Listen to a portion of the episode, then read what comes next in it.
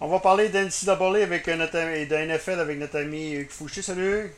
Salut, ça va bien, Danny? Ça va bien, ça va bien, Hugues. Euh, il y a eu une belle. Bah, je peux pas dire une belle fin de semaine de football parce qu'il y a eu des matchs qui n'ont pas livré à marchandise. Là, euh, au moment où on enregistre le podcast, euh, au moment où on enregistre le podcast, le match Kansas City Buffalo commence dans quelques instants ou est, est même commencé.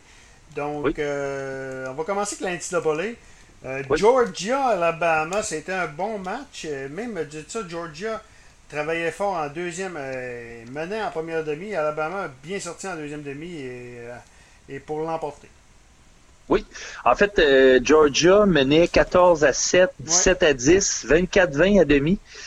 mais en deuxième demi, ça a été 21 points sans réplique pour Alabama. Donc, écoute, je pense que la défensive de Georgia a tenu le coup un certain temps, mais euh, Alabama est trop fort. Euh, tout simplement. Et, Stetson Bennett a lancé trois interceptions, c'est trop contre Alabama. Et si tu regardes la ligne statistique, euh, euh Danny, je peux te nommer des joueurs qui vont jouer le, dimanche dans la NFL. Mm. Najee Harris, 152 verges par la course, puis Devontae Smith puis Jalen Waddle, les deux meilleurs receveurs de passe, de 167 verges, 161 verges. Euh, Mac Jones qui, prend du galon comme corps arrière, là, euh, c'est peut-être la, c'est le point d'interrogation d'Alabama. Ils sont forts, mais tu te dis contre Clemson ou, Ohio State, qui ont Trevor euh, Lawrence puis Justin Field, tu te dis, qu'est-ce qu'eux autres ont à position de corps arrière? Mais là, je pense que Mac Jones joue bien. Il a lancé pour 400 verges. Alors, non, écoute, ça n'a pas été un match serré, malheureusement. Ça a été serré jusqu'à demi quand même. Là. Ça a été un bon match jusqu'à mi-temps. Par la suite, euh, Alabama était trop fort là, pour Georgia. Il faut dire aussi qu'Alabama, euh, succéder à toi, c'est pas facile non plus. Là. Non, effectivement. Non, non, absolument. Sauf qu'il. Tout à fait, absolument. Mais il s'en sort bien. Oui, il s'en sort très, très bien. Donc, Alabama qui a, remporté une victoire. Euh, le match de la semaine, c'était en même temps Florida State qui, a gagné contre North, Florida State qui a battu North Carolina également. Écoute, oui, euh, deux raisons. Là, de, euh, North Carolina était cinquième. C'est sûr que les équipes du Big Ten sont pas encore dans les classements. Là, c'est un peu pour ça, mais mm. quand même cinquième. Euh, il était, euh, il avait pas encore perdu. Et puis ils ont un corps arrière aussi, là, Sam Howell, qui a battu le record l'année dernière pour le plus de, de passes de toucher 38 pour un true freshman. Donc c'est un gars qu'on a à l'œil. C'est un bon corps arrière. North Carolina a pris grosse euh, un gros retard dans le match. Donc, à la demi, c'était 31-7 pour Florida State. Et puis, euh, je me souviens, j'avais écrit sur Twitter à ce moment-là, on va voir ce que Samuel a dans le ventre, là, ce qu'il va être capable de... Écoute, ils sont remontés euh, jusqu'à 28, 31-28. Et puis, sur le tout dernier jeu, là, celui qui, sur un quatrième essai, sur la toute dernière poussée offensive, euh, Howell a réussi à échapper à la pression. Euh, il a trouvé son meilleur joueur, en fait, selon moi, le, porteur de ballon, Javante Williams, le petit numéro 25, c'est un excellent joueur, euh, qui avait réussi à se dégager. Il a lancé ça dans, ben, pas dans les numéros, mais une passe qui était très captable. Et puis, Williams l'a échappé, et puis ça a mis fin à la remontée. Donc, le setup était parfait. Tu ton meilleur joueur, tu réussis à le repérer, mais finalement, il, malheureusement, le petit gars était peut-être nerveux, je sais pas, il a échappé le ballon. Et puis ça a mis fin, mais euh, North Carolina, quand même, s'est bien battu, puis ça a donné un match fantastique, là, euh, euh, finalement, de 31-28 pour Florida State. OK. Et le match, Trevor Lawrence s'est payé, payé vraiment un festin, en fait, Incroyable. Oui. Incroyable, hein? Oui, tout à fait.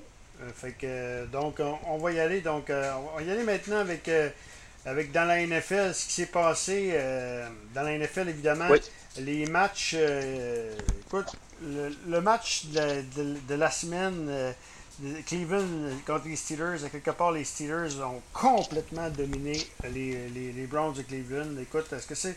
Est-ce que c'est vraiment du côté des Browns, c'était vraiment. Ben, il y avait Indianapolis la semaine passée, que les coachs l'ont emporté, mais c'était un gros test en fin de semaine. Oui, tout à fait. Euh, et euh, écoute, euh, Mayfield n'a même pas traversé ah la, la, première demi, hein, il s'est fait bencher.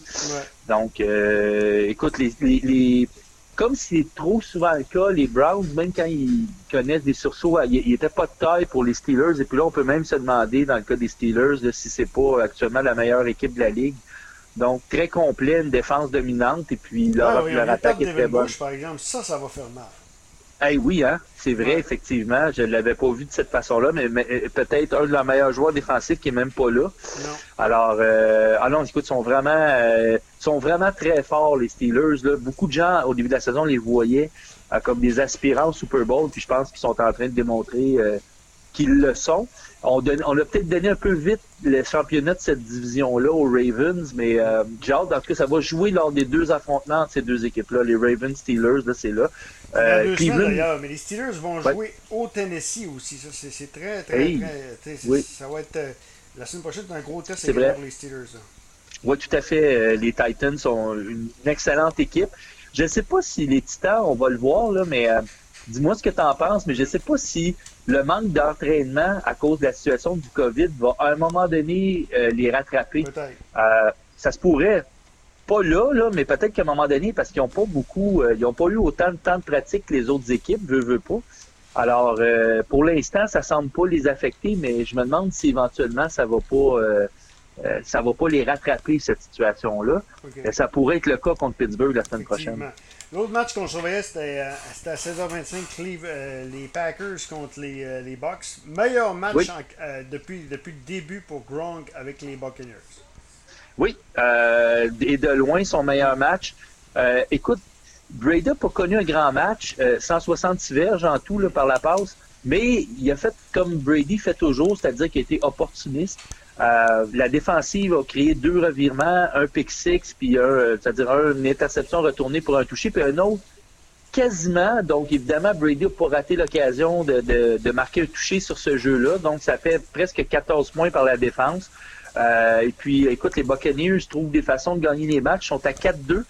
Et puis, euh, c'est pas négligé. Je m'interroge, par exemple, sur le manque de le manque d'urgence des Packers qui n'ont vraiment pas joué un bon match. Ben, les Packers, euh, écoute, est-ce que euh, on en parlait, euh, ils ont, ils, ont, ils ont concédé beaucoup de points, mais, mais du côté des Packers, ils jouaient contre une, ils ont joué contre des, des défensives vraiment qui n'étaient pas des meilleurs du circuit. Là. Les Buccaneers, c'est la meilleure équipe défensive du circuit depuis que les, les Packers affrontaient. Puis ça, Rogers est plus ou moins ordinaire. Hein. Euh, non, non, absolument. Euh, euh, ça a mal été. Ils ont mis beaucoup de pression d'ailleurs sur Rogers. Puis ça, écoute, c'est, on va, on peut se questionner effectivement sur le, fait que les, Packers avaient peut-être pas affronté des si bonnes défensives que ça. Puis là, ils n'ont pas bien paru du tout.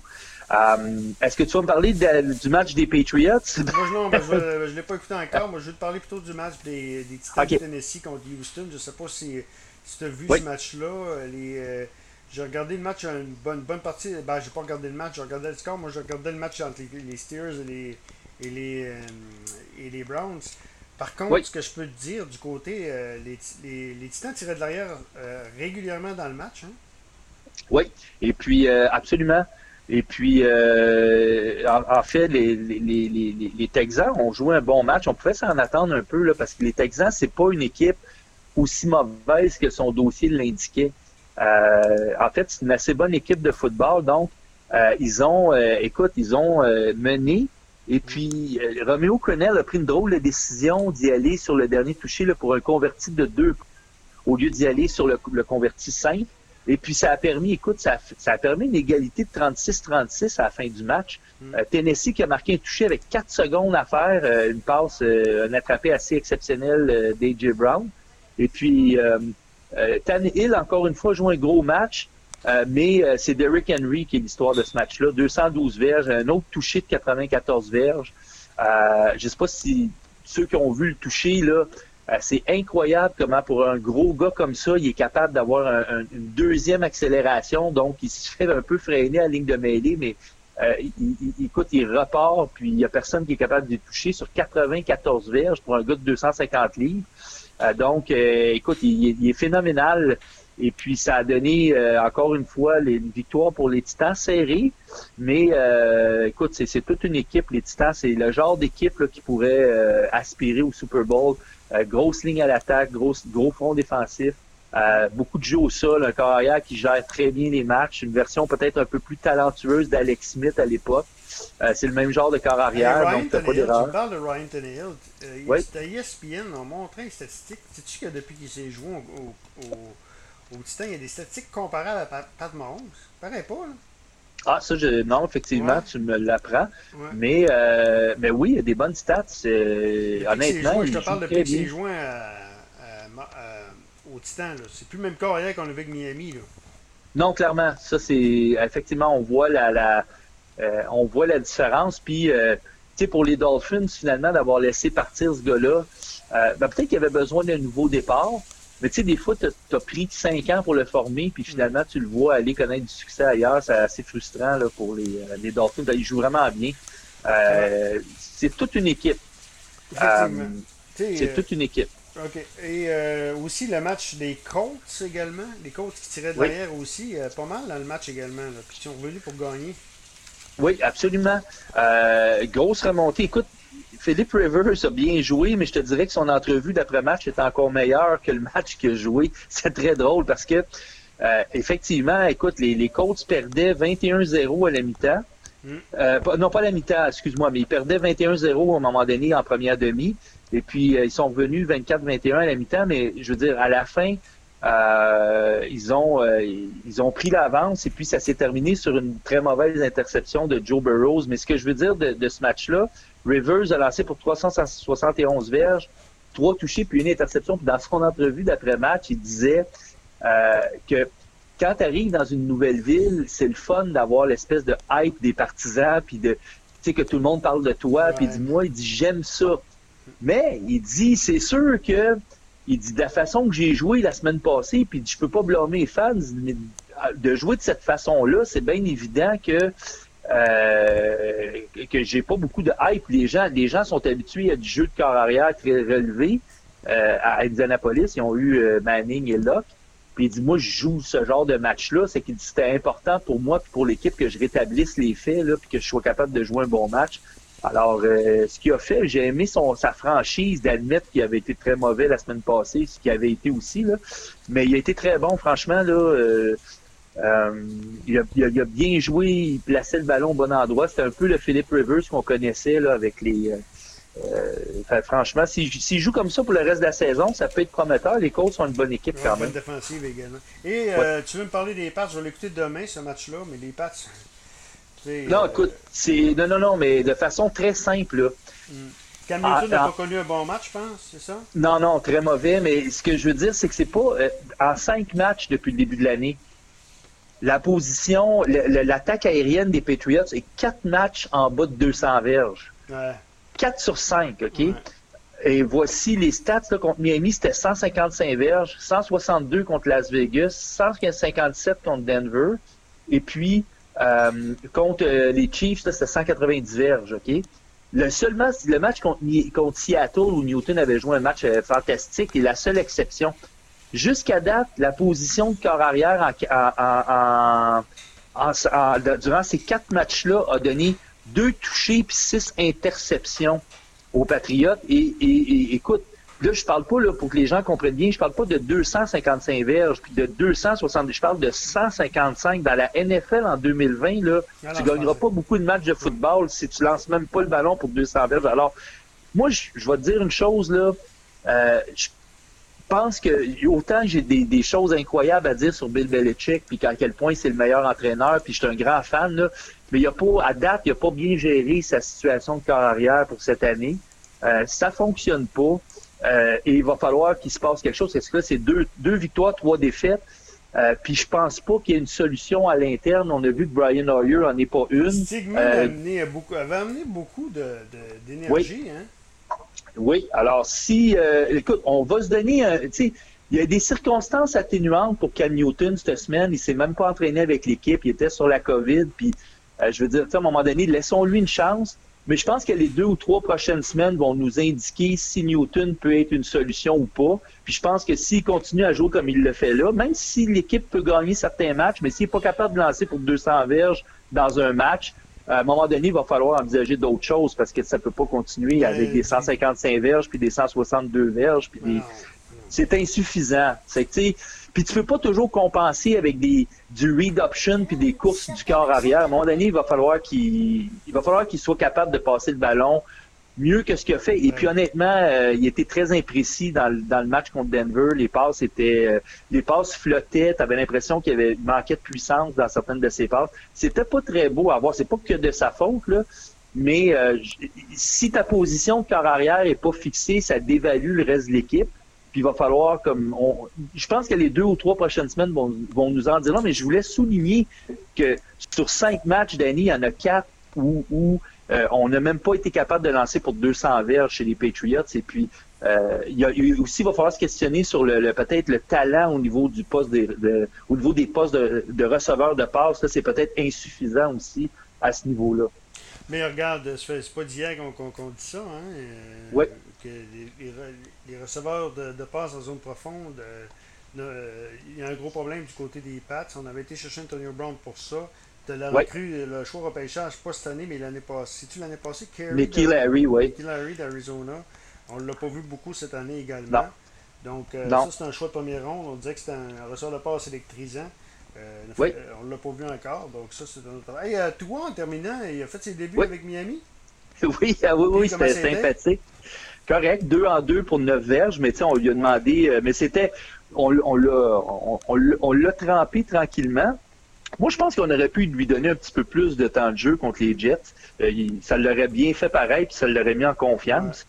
Mais, euh, mais non, écoute, oui, il a fait ses débuts, sauf que Fitzpatrick joue tellement bien euh, qu'il n'y a pas de raison. Lui, oui. Il y a 12 vies. Oui.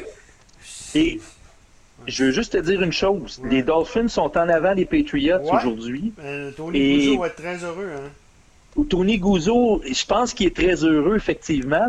Et puis, euh, juste comme ça, si les Bills perdent contre les euh, Chiefs, les Dolphins sont à un match derrière les, les, les Bills. Donc, les Bills vont être à 3-2 et les, les Dolphins vont être à 3-3. Alors, le championnat de division, soudainement, devient très accessible pour les Dolphins. On n'aurait jamais dit ça au début d'année. Euh, puis c'est un club qui joue bien, ils se battent bien. Donc, euh, euh, je pense pas qu'ils vont. Je les vois pas nécessairement en série cette année, là, mais euh, c'est un club qui progresse bien. Alors oui, Tony Guzzo et tous les, fans des Dolphins ont des bonnes raisons d'être euh, heureux. Euh, Oui, eux, oui. on reparle, je sais pas quand, Oui. je sais pas si c'est vendredi ou lundi, euh, peu importe. Wallet a annoncé qu'il quittait Dan Radio Sport, c'est vraiment dommage. Euh, bref, donc, je sais pas si on va faire une chronique vendredi sur la NCAA, ou sinon, ben lundi, on va, on va faire le résumé de tout ça. Excellent. Notre ami Hugues Fouché.